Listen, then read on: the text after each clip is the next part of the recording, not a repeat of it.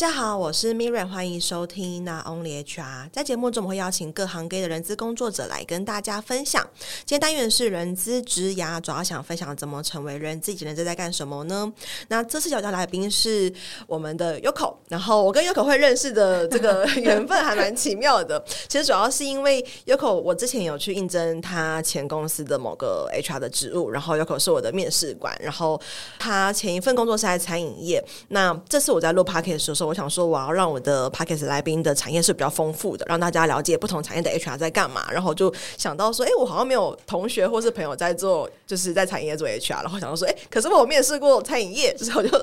赶快就是去敲了一下 Yoko，然后也很感谢他愿意就是答应我的邀约来上我们的节目跟大家分享。好，那我们先请 Yoko 跟大家分享一下你的学经历背景。好啊。大家好，我叫 Yoko。那其实我的学经历背景其实蛮特别的，因为坦白说，我自己在念书的时候是非常不喜欢念书这件事情。可是你的学历还不错，可是我是读夜间部哦，oh, 所以其实坦白讲，那时候也是因为就是还是因为我家里的学经历，大家的学历都很好，我算是最不爱念书的一个，嗯、就从小都很叛逆。所以其实那时候我妈妈还是希望说，哎、欸，我读一个国立大学，所以我读了夜间部，就是中字辈的、啊。对，可是对，而且是离家近，他可以管的比较 比较紧一点。所以那时候其实，在念夜间部的关系，然后所以想说，哎、欸，那我不如白天找一份打工的工作。所以其实，在大学那么多年当中，我其实一直在做餐饮业的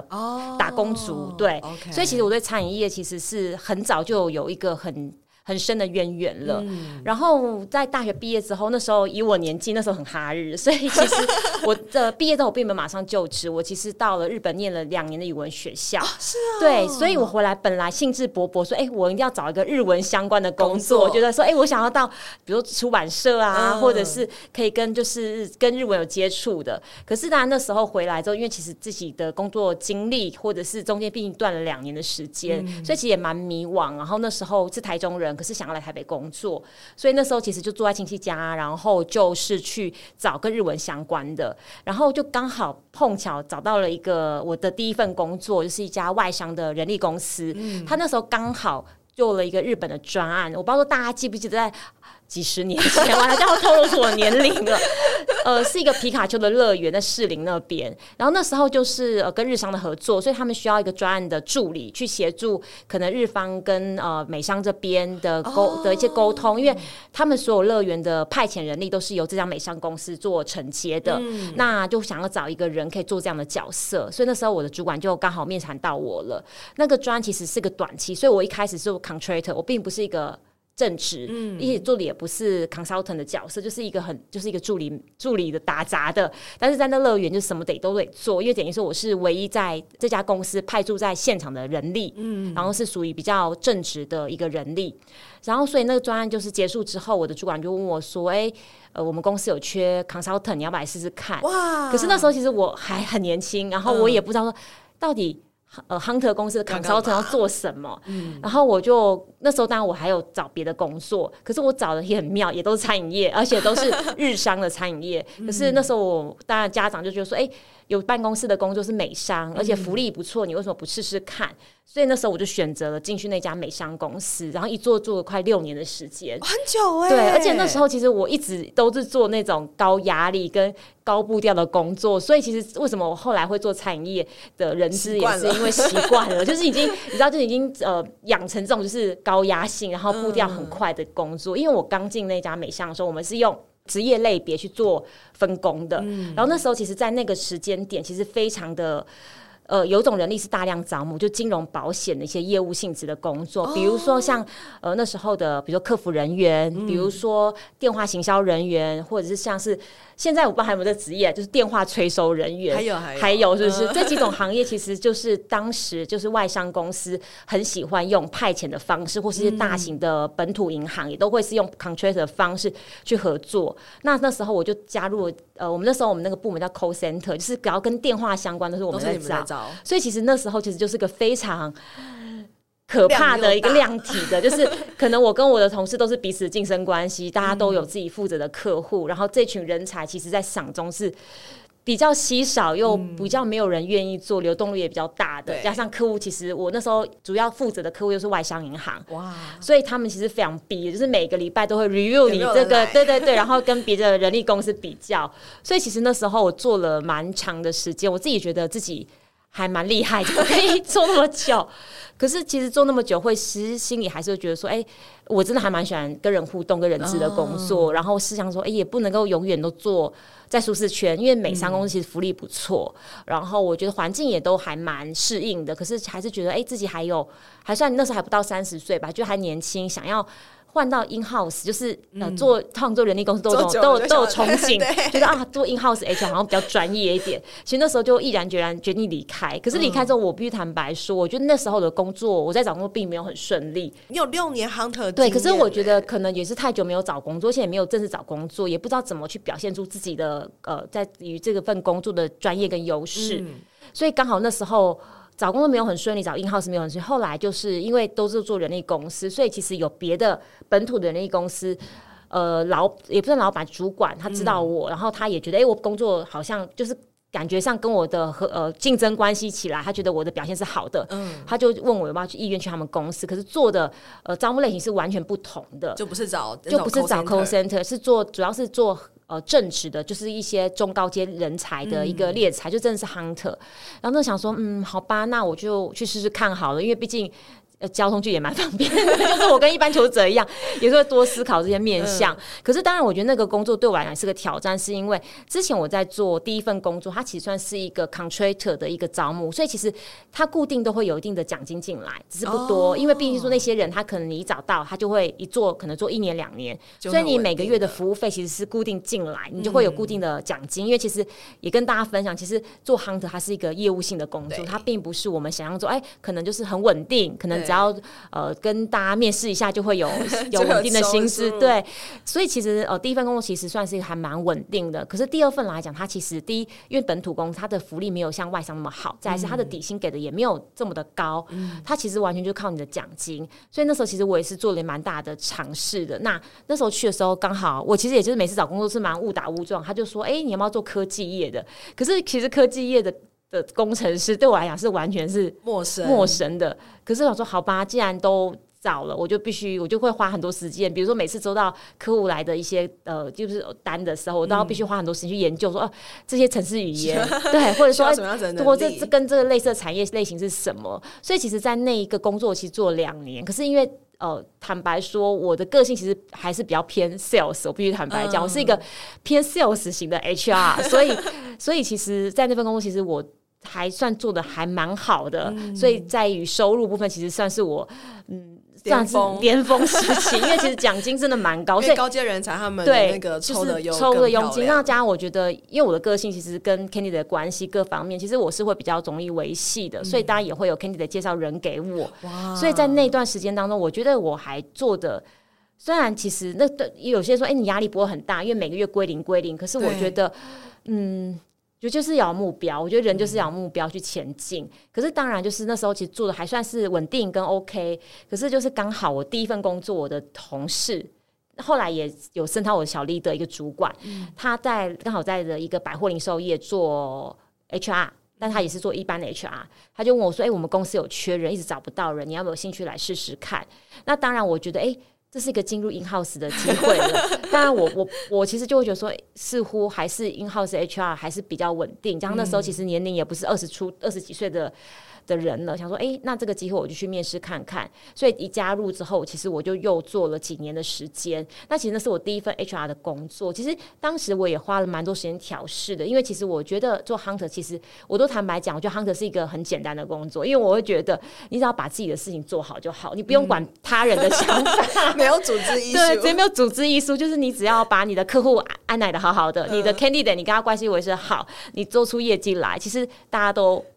看你眼色，我必须坦白说。可是我觉得 in-house HR 它是一个 service 的工作，你要顾虑到的不是说，哎、欸，我只要把人找到就好了。你可能要跟很多人沟通，你要跟很多人协调，每个主管都自己每个主管的一个考一个管理模式、沟、嗯、通模式。那当然你不能说，哎、欸，这个主管。哎，很凶，我就不要帮他找人，因为我没办法去拒绝任何一个合作单位的一个邀约机，一个一个合作机会。所以，其实，在那个工作当中，我学会了沟通跟适应一些组织上面的一些文化。嗯、因为我觉得人力公司的组织都会比较扁平跟单纯，哦，所以没有那么多的层人层级或人际关系。嗯、但是，我觉得在呃 in house 上，我觉得要要学到东西比较多。嗯，那当然，在那个工作因为做时间比较久，所以其实我也做了。接触到不同的方向比如说我之前在呃 Hunter 都是只做招募，我在那里有做一些简单的薪资，我有做教育训练，所以在那那个工作当中让我接触了 HR 的不同面向，因为我早期可能只知道一件事就是。面试招募没有其他事情，可能比较没办法有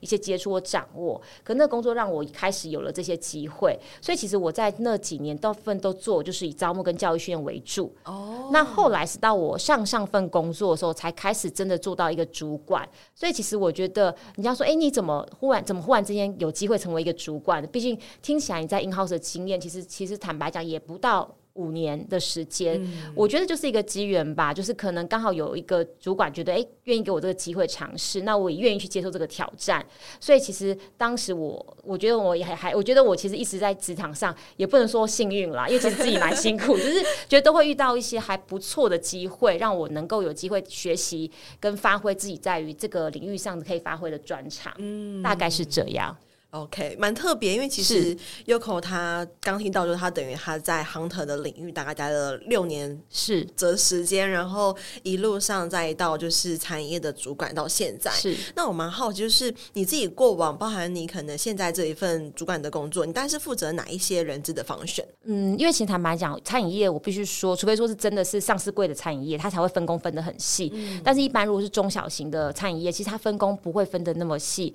基本上我。主要在呃一家餐饮的公司来讲，我是 HR 主管，嗯、所以当然我就是什么 function 都要做，包含比如说招募、薪资跟教育训。只是说当然我不可能一个人做，我底下可能会带出负责招募的，嗯、那我可能自己负责算薪水，做一些专案，另外还负责技职训练的。因为其实餐饮业很重视就是所谓的技职训练，因为他们毕竟会有一些工作的技能是需要做一些训练跟考核的。所以基本上我觉得在于整个 HR 的经历当中，我在管理职这一块来讲，其实。我在每一个 function 都有接触，都有机会去做发展。对，其实你在的餐饮业规模有没有很小啊？嗯，只是我觉得我可能刚好就是命比较苦吧，所以大部分给我的人力都没有很多。哦，哎，那我蛮好奇，因为其实我们有一个既定印象，可能在一般的办公室的这种产业，比如说金融啊、软体科技，他们的 HR 配比可能是哎一百比一，或是甚至是五十比一。是，那以你们来说的话，你们的 HR 跟一般就是直接人员或间接人员，他的比例大概是如何？我觉得坦白讲，我觉得呃要看这家公司它到底它的系统跟它所有的管理制度是不是有够扎实跟够完整。当你的管理制度或是你的系统方面没有到那么的让你有产生很高的效率的时候，你必须要花很多人力去处理。一些杂事或者一些行政事务，因为我后来离开了，呃，我后来的餐饮公司其实就是待过两个品牌，嗯、一个品牌比较特别，它其实人数当然是多的，但相对于它其实分工分的比较细，嗯、光心头可能就有哎五五个人六个人在做哇。薪资，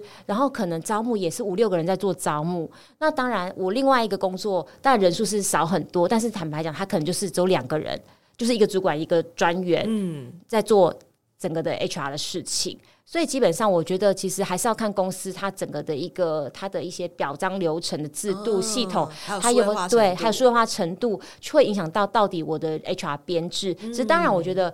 以餐饮业来讲，我觉得五十位五十位一个一个 HR，我觉得是有点多的，因为我觉得他并不是他的招募的工作，他其实。会是很大量的，对，所以基本上我觉得他可能是一百个一个 HR，那是，嗯、但是有一些招募的工作，可能他会就会开始下放给所谓的门市，嗯、或者是些营运单位，让他们去做找，而且他的工作主要会是在于管理跟所谓的一个开发管道的部分，就是属于比较后勤撒破的部分。对，是没错。嗯，了解。那我也蛮好奇，就是你当初会应该是说，因为你的历程比较像是从 Hunter 然后切入到 HR，是，那你当初在。因为你其实你对日文有一个，就是你这是你的一个偏那个兴趣嘛？然后我刚才突然意识到，哦，难怪你叫 Yoko，应该是因为跟日文是有 关系。对，没错，是的。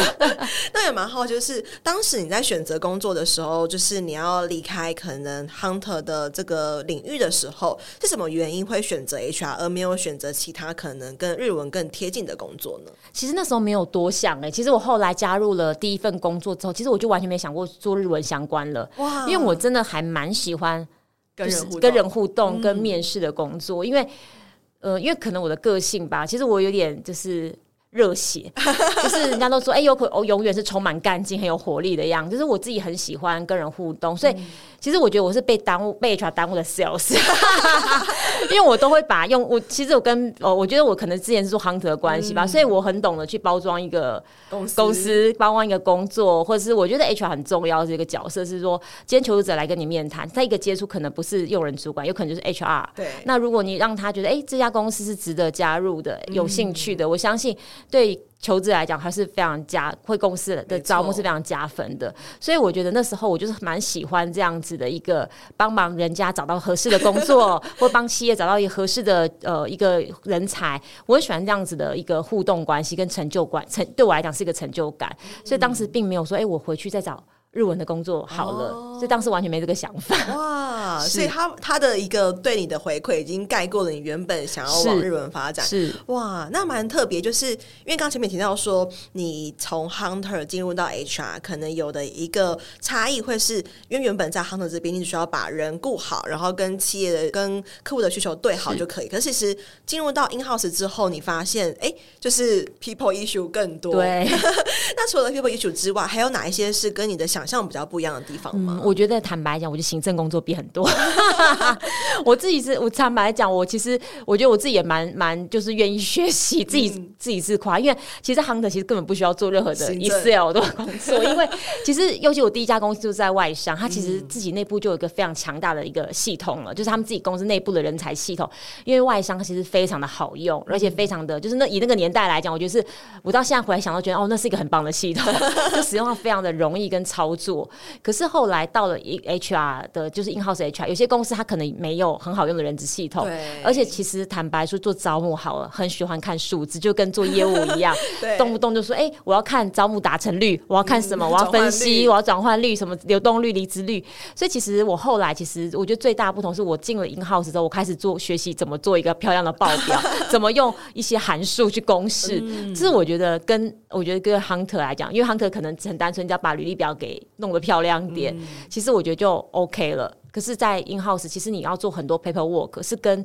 hunter 有很大落差的地方。对，确、嗯、实，人资要做的行政工作不少，不是像大家想的，就是每天只要跟人沟通，对，没错，是，对。就是还是有很多我们，毕竟因为。台湾 local 对于 HR 的定义还是比较偏向大量的文书工作居多。嗯，那除了文书工作这点之外，刚提到说，其实你很 enjoy 的部分是你很喜欢去找到对的人，然后把它放在公司里面。那除了这件事情之外，因为你现在是呃人资主管的角色嘛，那你看的是整家公司整个组织的 HR function，那你还有哪一个环节是你很喜欢，或是你最喜欢投入的部分？投入的部分，其实除了招募之外，我觉得我很喜欢把。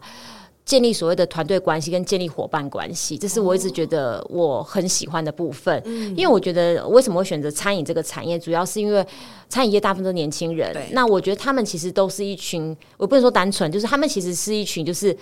可能对于跟人互动或服务业，他是有兴趣的，但是他缺乏所谓的自己的职涯目标。嗯、他可能很多是，哎、欸，我不知道自己做什么，那我先做餐饮好了。那这群小朋友当中，他既然就加入你了，信赖你，他可能做的时间是一年两年了、嗯，那你怎么去让他有下一个职涯的选择跟目标？嗯、跟在这段在职的过程当中，怎么给他一些训练资源，让他的成就更好？我觉得这是我喜欢做的。所以其实教育训练一直都是我常在讲，就是除了招募之外，我第二个喜欢就是教育训练。反而一般人很喜欢做什么薪酬啊 这些，我反而是放在最后面，因为可能因为就是文书处理能力不好，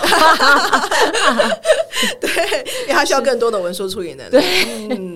大概是这样。那所以，我教育训练这块，我觉得也蛮特别，因为像节目开始前，我们有提到说，其实在的餐饮品牌都是连锁，都是大型连锁。那其实很多这些都会是有门市的，不论是资深人员啦或店长去做教育训练。是，那所以我蛮好奇，在这边想要额外问，那所以总部这边的 HR 会负责什么样子一个教育训练内容呢？这样子讲好，其实要看不同的的。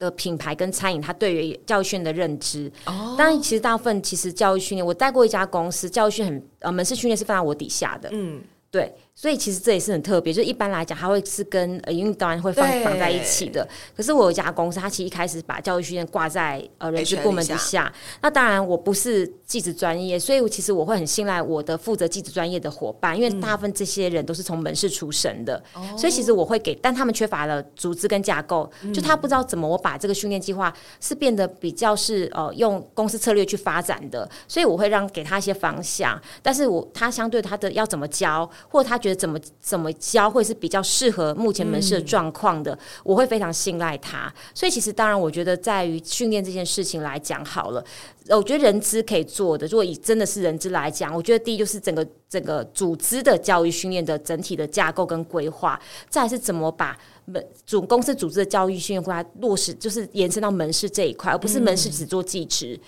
可是他对一些，比如说内部的一些共通的课程，比如说一些核心价值的课程，或者一些管理领域的同呃领导统一的课程，他反而是脱钩，嗯、而且他只是钻研在所谓的记职这件事情上面，嗯、我觉得会是比较可惜。所以基本上我自己目前来看好了，我其实呃，因为我现在的公司它其实是记职训练是。托在门市里面的营运端的，不是在我底下，但是我能做的是，我需要在总部这边的教育训练的规划，会加上领导同意的课程或管理类的课程，然后加上我也可以给他们一点，就是把帮他们把学习地图给长出来。嗯、对，我觉得这是呃，我我觉得我现在可以做的事情。从一开始有口接触到 HR，可能跟人面试啊这一块是你很有很享受的部分。是，那到了后面，其实你看到这些加入产业的年轻人，其实会更想要帮助他们。在职涯有不断不断的发展，所以其实教育训练更是一个很重要的一个方法，然后让他们在工作上可以更专业，或是更往上往上不断的都提升。是，那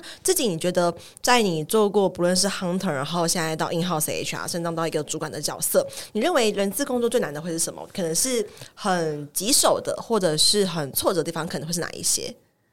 棘手的、啊，我觉得棘手很大一部分就是人员的流动吧，因为产业流动更大。对，然后有时候我觉得我每次觉得沮丧的时候，并不是找不到人的时候，因为觉得我觉得找找人这件事本来就是 HR 的工作嘛。如果人都找到，嗯、那我可能就被 公司请离开了。可是我觉得我，所以我觉得我最大的挫折或是棘手事情，我觉得就是人才的流失。嗯、因为其实我觉得餐饮业其实就坦白讲，是以不管是尤其是台湾的餐饮市场，其实就是低薪。嗯，可是高劳力密集，对对，跟高工时，没错。所以当然，当一个年轻人加入，当他觉得哎、欸，到了一个阶段的时候，他发现他的。他的同他之前的朋友薪水都比他高的时候，就开始他就会想要有对怀疑人生，对对怀疑人生，怀疑自己。他可能就想要换个环境，换个地方发展。那当然，你知道他是人才，可是在于公司的整个的一个关于人事的管控，或者是一些公司的政策，可能你并没有是那么有筹码去留他下来的时候，我觉得对我是会是比较沮丧的，因为我觉得哎、欸，我看得出来他其实留下来对公司的帮助很大，可是我却没有能力去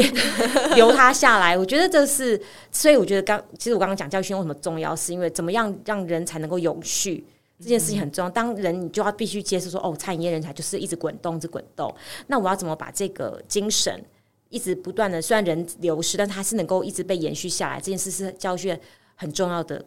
一个很大的重要的一个目标，嗯，因为尤其在人流动那么快的情况，如何让门市让公司可以正常的运作？是，这时候教育训练就是很重要，让每一个工作站啦，每一个服务它都可以不会 drop 掉，都可以一样正常的，是有正常的营运跟服务的提供。是，嗯，那就你自己目前你看到可能餐饮业它的流动比较快的话，有哪一些可能有没有发现什么样子的人特别适合在这个领域里面生存，或者是有没有什么样子的？契机是让他们动力一直留下来的。我觉得，我觉得自己自己的感觉，我觉得品牌认同度很重要哦。因为我觉得一般，因为其实坦白讲，餐饮业通常都是年轻人入门的工作之一，所以我觉得品牌认同度让年轻人认同的品牌，或是让年轻人觉得说，哎、嗯欸，我跟大家说我在某某品牌上班，嗯、是一种哎 荣誉感，荣誉感，或是觉得哎、欸、是拿值得拿出来跟朋友分享的时候，嗯、我觉得那个件事情是蛮关键的。我必须坦白说，因为其实你说餐饮业的薪水要比去比较，跟比如说其他产业比较，我觉得真的没得比。嗯，对。然后你说福利好也也好像也还好。那你说呃上班时间更不用说，你需要轮班，你需要假日上班，所以我觉得其实对品牌认同度这件事情，我觉得对于找餐饮业的伙伴来来讲，我觉得是重要的，嗯、所以我觉得做餐饮业的 HR 也要做 marketing，因为你要怎么把你的品牌的声量或知名度是提升起来的。嗯、对，认同认同，蛮蛮关键。就是确实，你今天是在麦当劳，你在更只是大家觉得哦是大公司哎、欸，就是会有所不太。even 他做的餐饮业是，是嗯，那以 Yoko 来说，你自己可能现在已经是一个主管的角色，然后也要带一些新进的 HR 的伙伴。那你对自己未来可能三年的 career 的规划会是什么样子呢？其实我自己给自己的规划，因为其实我现在也跟大家分享，我其实又回到了我曾经在职的公司。那当然，呃，我那时候第一次在职时，其实也就是 HR 主管了。可是那时候我的我我那时候主管一直跟我说。他就说：“Yoko 啊，你不要一直在做执行的事情，好不好？执行？对，因为其实我、嗯、其实我这是我一个很大的一个 坏一个毛病，就是我自己我动作很快，嗯、所以其实当我觉得哎、欸、我的伙伴做不好的时候，我就会把他拉起来做，然后自己就是啪啪啪把它完成 了。对，就变成说哎、欸、我的伙伴好像他其实他学习是有限的，因为当他还没开始做的时候，或者他做的不好的时候，他可能就被我的被我呃好，那我帮你做，把它完成了就做，就做完了，他可能没有学习，或者他觉得哎。欸”好像他只是他只要帮他也不会觉得说积极的去要工作，他说反正哎呃 Yoko 会帮他完成，所以其实我对自己的规划，我觉得在这三五年，我希望自己的呃不能说呃跟对于做事或做 HR 的领域来讲，我希望我真的是能够到一个管理面或策略面的部分，嗯、因为我觉得我如果假设我是一个专员，我可能是。两百分的专员，但是我觉得你对两百分，因为其实做任何事我都会是即时力、执行力是高的，然后达成度可能是高的。可是对于一个主管职来讲，我觉得我还不及格，因为我觉得很多事情我还是必须要把自己的层次再拉高一点，去看整个，然后带领你的团队，让他可以跟着你一起成长，而不是说他在你底下，他只觉得诶，他的主管能力很强，但他自己。可能并没有真的觉得他有一些学习，或者是有一些成就感，嗯、所以这是我目前对于三到五年，我我在学习做一个好的主管。嗯，对，我觉得同时，我最近有一点这样的感觉，就是要如何把你自己的想法跟你的能力或是方法 copy 到另外一个人身上，然后放手让他去做，这是非常非常难的一件事情。了解，非常能够认同 Yoko 目前的感觉，因为我现在也面临到相同的，就是如何让你身边的 member 他是有 talent 的，可是要如何让他。赶快跟你的程度一样，然后完全给他，你就可以完全去做更高策略或是更计划面的事情，真的是很难的一个目标。是，嗯，那你自己来说，如果是一个人资主管的角度，你会如何去给一些可能想要进入人资领域的人一些建议呢？嗯。其实我还蛮常碰到，就是在呃呃面试的时候，好了，或者是自己在找人的时候，其实碰到蛮多，就是觉得哎、欸，人事工作感觉上好像是有一个光环的工作。其实我帮我们人很多年轻人，对，你自己应该有，你有发现对不对？就是哎、欸，人资好像很厉害，对对对，跟老板很接近，可以决定你要不要录取。或者人资感觉上是一个非常高大上的工作，就是好像哎、欸，做人资好像很棒。嗯、可是很多的 candidate 都不了解到底什么是人资。没错，对，所以当然我都会。把我都我都马上把泼，就是也不能泼冷，就是 让泡沫泡沫对冲掉，碰到它的呃。泡泡，但是所以我觉得，如果说对于一般的想要进入人资领域的一些伙伴们，我会觉得说，我觉得当人资很重要的一件事，你要够热情，嗯，因为我觉得今天你的工作其实非常的情绪劳务，对，然后加上你要对应到很多的人，然后你常常做的事情都是徒劳无功的，因为有可能 你辛辛苦苦找了人进来，他可能隔天就跟你说，哎、欸，我不想做了，对，我要离职，我要离职，那那你你你还是只能就是含着泪祝福他离开这样子，所以其实我觉得做人资工作，你第一你的你的你的热情对，而且你的你的热情度是要够高，嗯、你是真的要真心喜欢，我就是觉得哎。欸我想要为公司服务，我想要在这个想要帮呃真正你的员工去找到一份工作上的成就这件事情。那再来就是，我觉得人资还有一个很重要的关键因素啦。我觉得你自己要能够知道说你自己的工作角色的分配，因为我觉得人资是一个公司最关键的人，因为你知道很多公司别人都不知道秘密，对，谁的薪水多少啊，谁又想离职啦，对，谁跟谁怎么样了。所以我觉得人资工作的一个很重要的关键是你自己要知道自己的角色定位，因为其实我就像我。当然我知道很多的职位可能都有需要这样的关键，不管是采购或者财务。嗯、可是我觉得人资更重要的是。当你没有认定好自己的角色定位的时候，其实我觉得常常会造成你的专业度会被大打折扣。嗯、那我觉得人资就代表公司，所以我觉得一个好一个好的人资会让你的员工信赖你的公司。所以我觉得这是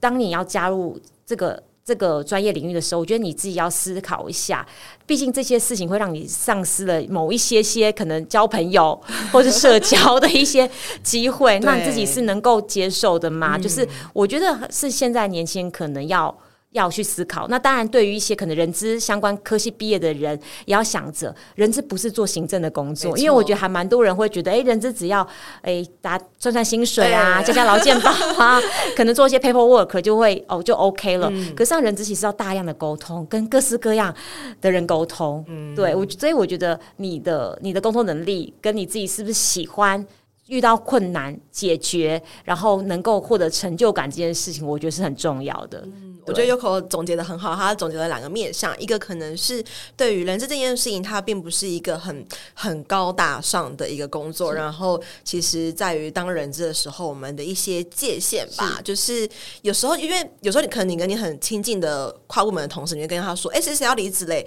然后你就会啊，你就会想说，啊，到底我我应不该要说我知道，还是我应该要说我不知道呢？对对对，所以你的脸部表情要维持的很好，脸部管理，你是要说哦，他要离职，还是说哦，我知道啊，还是要说呃什么？就是会觉得很尴尬，就是这是一个会很常遇到、很频繁发生的一个情境。那这时候就要很拿捏好自己的专业跟一个什么该说什么不该说的一个时候。那我觉得后面 Yoko 也有特别给一些可能本科系出来的学生的一些建议，就是其实我们实际上实物上他的工作内容其实会有很大量的沟通。那理论当然是一个很好的知识背景，可是在你实物上你要展现这些能力的时候，这些其实会更考验你的沟通能力。是，嗯，很棒，就是身为一个人资主管给大家的建议。那在下一集呢，又会跟我们分享他在产业的一些 know how 跟一些经历的路程。那我们下期见喽，拜拜，拜拜。